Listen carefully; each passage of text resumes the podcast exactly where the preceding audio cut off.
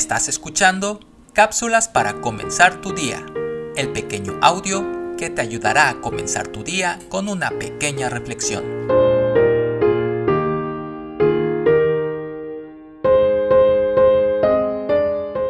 Seguramente hemos visitado a algún amigo o algún pariente cuando está en el proceso de remodelación de su casa. Nos habla de dónde va a estar la sala, nos explica dónde va a poner la mesa del comedor, en donde pondrá la televisión y donde colocará algunos adornos que alegrarán su hogar. Así son las remodelaciones. Pueden tardar su realización, pero lo hacemos de acuerdo con un plan o proyecto. El proceso puede ser un poco molesto, motivo de diferencias, discusiones, etc.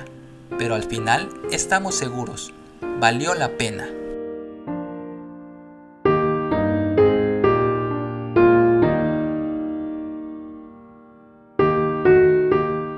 Pero una casa bellamente remodelada no da contentamiento, satisfacción ni paz para los que viven en ella si no hay armonía.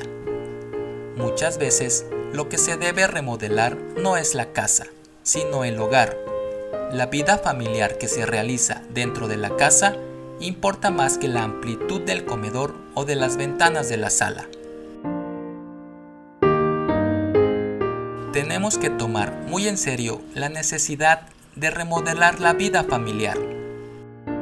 La Biblia dice, si Jehová no edificare la casa, en vano trabajan los que la edifican. Si Jehová no guardare la ciudad, en vano vale la guardia.